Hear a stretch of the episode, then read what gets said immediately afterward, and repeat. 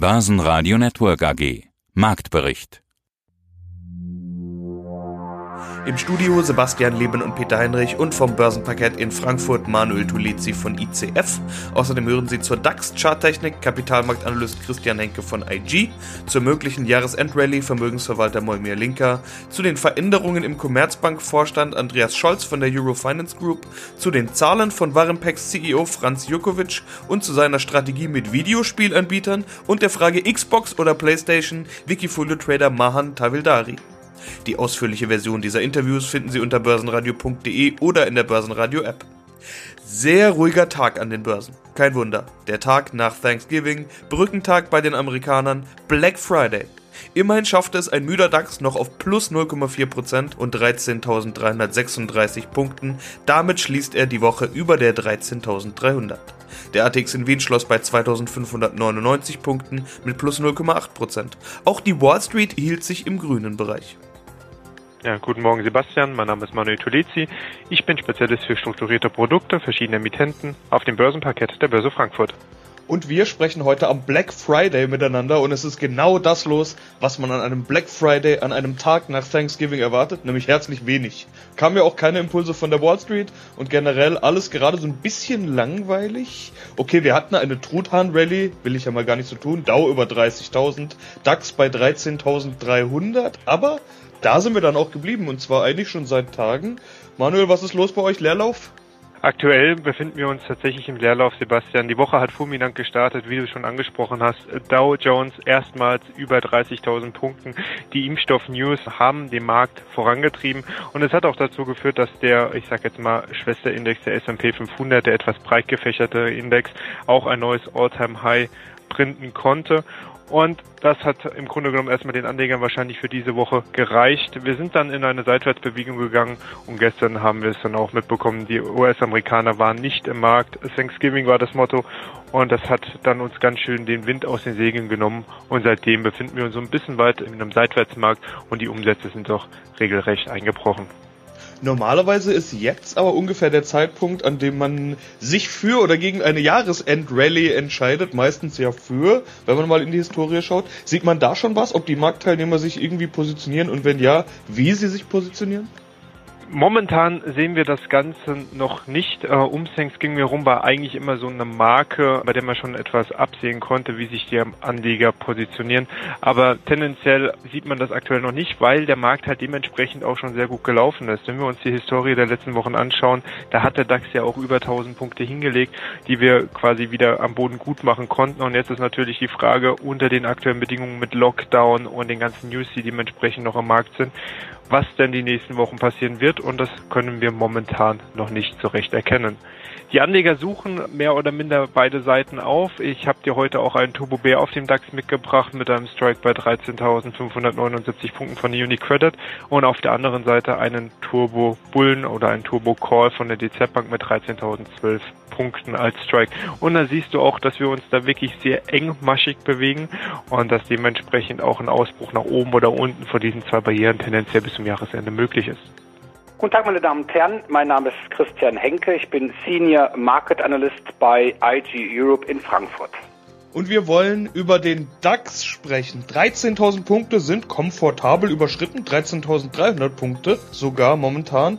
Impfstoffhoffnung und Truthahn-Rallye haben uns darüber getrieben. Christian, wir wollen weder über Truthähne sprechen, noch über Impfstoffe diskutieren, sondern die Charttechnik sprechen lassen. Die 13.000, die war psychologisch und charttechnisch wichtig. Wir erinnern uns, wie oft wir schon an dieser 13.000 geklebt sind. Jetzt sieht's gerade aus, als wären wir erstmal drüber. Sieht aus, als würde die Marke halten. Wohin schauen wir denn jetzt? Also ich würde jetzt natürlich erstmal den heutigen Tag abwarten weil gestern und heute sind die Umsätze sehr dünn. Thanksgiving in den Vereinigten Staaten. Da bleiben doch lieber die Amerikaner zu Hause und essen den besagten Truthahn. Aber die 13.300er Marke ist in der Tat eine sehr wichtige Chartmarke. Im Tageschart, aber auch im übergeordneten Wochenchart verlaufen doch zwei Widerstände, nämlich einmal ein Hoch aus dem Sommer dieses Jahres und dann auch noch, was weitaus wichtiger ist, der Abwärtstrend aus der sogenannten Vor-Corona-Zeit, also wo wir deutlich höher waren, wo wir sogar schon beim DAX ein neues Allzeithoch gesehen haben. Und weil wir heute sehr dünne Umsätze haben, müssten wir vielleicht, sollten wir vielleicht nächste Woche abwarten. Dann haben wir auch den letzten Handelstag im November. Dann ist also auch entscheidend, wie ist die Situation des DAX auf Monatsbasis. Aktuell pendelt der DAX so um die 13.315. Ja, die Hoffnung auf einen Impfstoff und somit ein Ende der Pandemie, das treibt die Märkte. Auf der anderen Seite sehen wir aber, das wird wohl noch eine Weile dauern, bis wir alle uns impfen lassen können. Und gleichzeitig haben wir weiterhin hohe Infektionszahlen. Es bleibt weiterhin spannend für den DAX. Mein Name ist Momir Linker und ich bin CEO der ACFIF International der unabhängigen Vermögensverwaltung in Zürich. Ja, schönen guten Morgen nach Zürich. Ja, guten Morgen, liebe Zuhörer. Guten Morgen, lieber Heinrich. Zuerst hatten wir eine Wahlrallye, dann eine Impfstoff-Hoffnungsrallye. Ja, und jetzt haben wir eine Folgerallye, eine Jahresendrallye. Ich weiß jetzt gar nicht, wo ich anfangen soll. Das ist ja schon eigentlich der Inhalt äh, unseres gesamten Gespräches. Rallye. Ich meine, wir müssen uns mal eine Sache anschauen. Es ist für mich keine Rallye, es ist eine gehasste Rallye und ich habe schon die, die ganzen letzten Monate in den Gesprächen mit, mit Börsenradio gesagt, wir befinden uns in einer Rückkehr zur Normalität. Es wird eine Zeit nach Corona geben. Es wird Aufholpotenzial bei diversen Titeln geben. Wir werden wahrscheinlich über diese Dinge noch ja, in aller Ruhe im Laufe des Gespräches darauf eingehen. Aber gehen wir das mal strukturiert an. Biden bzw. Präsidentschaftsrallye. Die Welt hat sich Biden gewünscht, aus mehreren Gründen. Es sah ja zunächst eine Wahlnacht aus, als würde tatsächlich Trump das nur rumreißen. Dann wurde immer klarer, dass das nicht mehr ist. Jetzt ist der Sieg ja deutlich. Und es gibt aber da für mich ganz wichtige Aspekte. Erstens, wir haben immer noch einen, einen Split. Das heißt also, wir haben immer noch die, die, die Repräsentantenhaus und Senat ist also, wie gesagt, immer noch republikanisch dominiert. Wir haben aber den Demokrat an der Macht. Das heißt also, Biden kann nicht durchregieren. Und das ist eigentlich genau das Traum, Traum-Szenario für die Märkte. Trump weg, jetzt ist Biden da. Darauf haben die Märkte erleichtert reagiert, aber ganz klar erleichtert reagiert. Und die Rallye wurde gestartet, als, wie gesagt, klar war, dass, dass Biden nicht durchregieren kann. Das ist das Erste. Das Zweite ist, was passiert bei, auf der Notenbank-Plattform. Kein Mensch redet über die Notenbanken und die, die FED prüft weitere Lockerungsmaßnahmen. Selbst in der Schweiz wird die Stimme danach laut, dass Maßnahmen ja, ergriffen werden sollten und so weiter. Das heißt, die Notenbanken spielen nach wie vor eine immense und zentrale Rolle. Das ist natürlich ebenfalls noch ein, noch ein Driver. Dann kommt natürlich die Ertragssaison, die sich dem Ende entgegenneigt, beziehungsweise es haben ja alle Großen, alle Großen gemeldet. Das ist der nächste Punkt. Und die ist ja bedeutend besser. Und es gab Paukenschläge. Und das muss man ganz klar so sagen. Und ich habe darauf hingewiesen, dass das eigentlich ein zentrales Thema sein wird. Das ist der nächste Punkt für diese Rallye. Oder wie Sie es sagen, Rallye. Ich sage da Rückkehr zur Normalisierung. Und last but not least, genau das.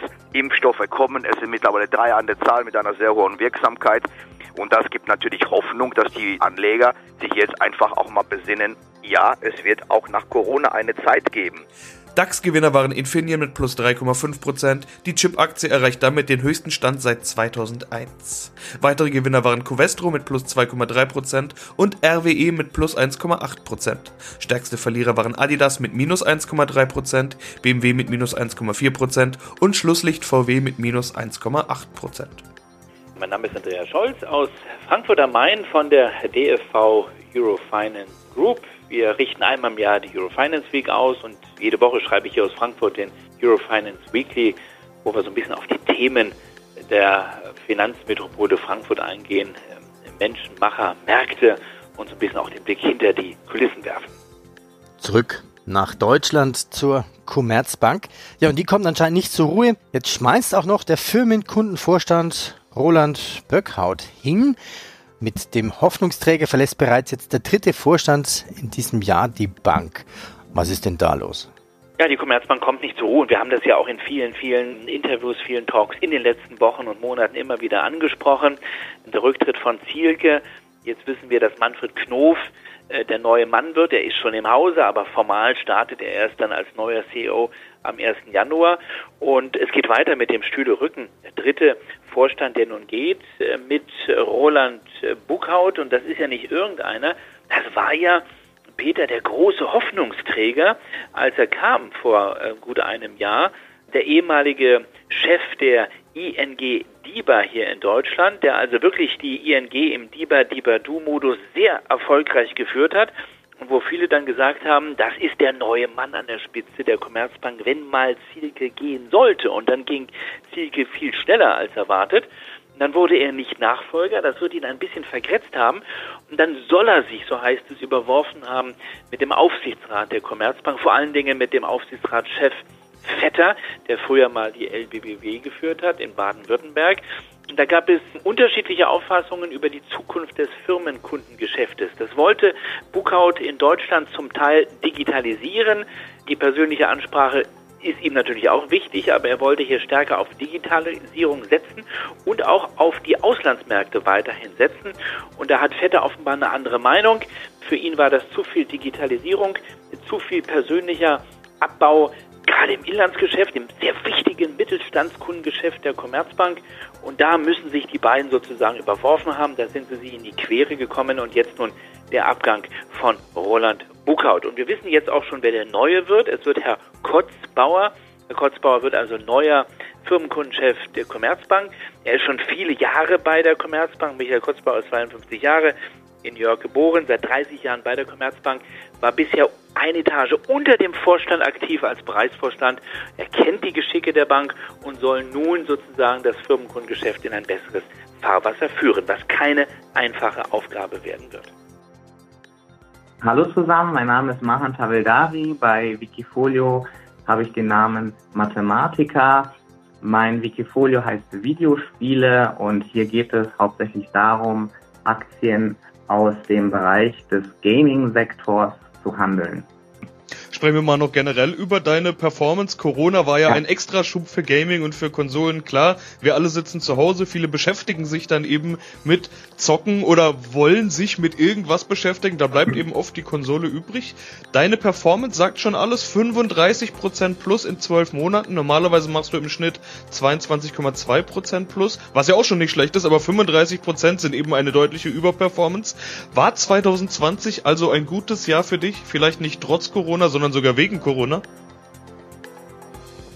Ja, das kann man so sagen. Corona hat Gaming einen ordentlichen Schub gebracht. Das hatte ich auch damals so erwartet. Wir haben im letzten Gespräch auch die die, den Graphen analysiert. Wir haben die V-Formation schön gesehen zwischen März und Mai, wie sich Gaming hier erholt hat. Wir haben die Resistenz gesehen. Danach ging es erst richtig los. Ich habe damals auch erwartet, dass die Geschäftszahlen, die Geschäftsberichte, die dann veröffentlicht werden von den Herstellern, dann sehr positiv ausfallen würden. Das ist auch so gewesen. Hier steckt jeder auch noch, sogar noch mehr Potenzial drin.